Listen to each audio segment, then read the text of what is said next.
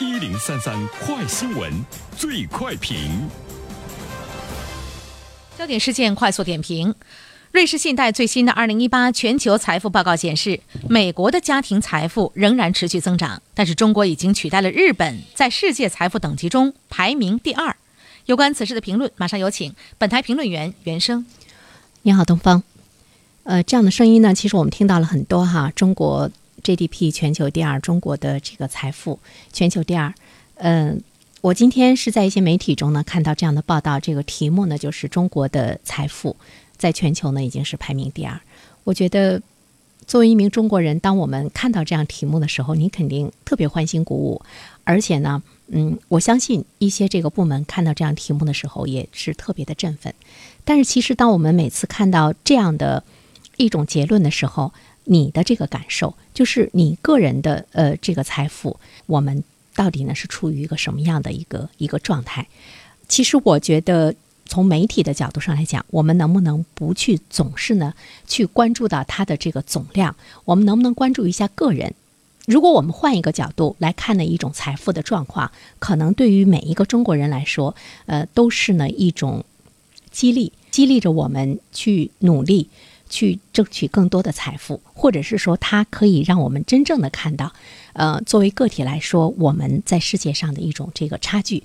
那么，从有关部门的角度上来讲，如果他看到了换一个题目的呃这样的一个关于财富分析的报告的话，他可能会更加的。去努力来为中国的老百姓创造呢更多的财富。那么从全球其他的一些这个国家，比如说包括这个美国，美国现在呢对于中国来说是咄咄逼人，而且他们始终呢是在担心中国呢会超越他们。有人说呢是杞人忧天，但是美国真把它当成一回事儿了。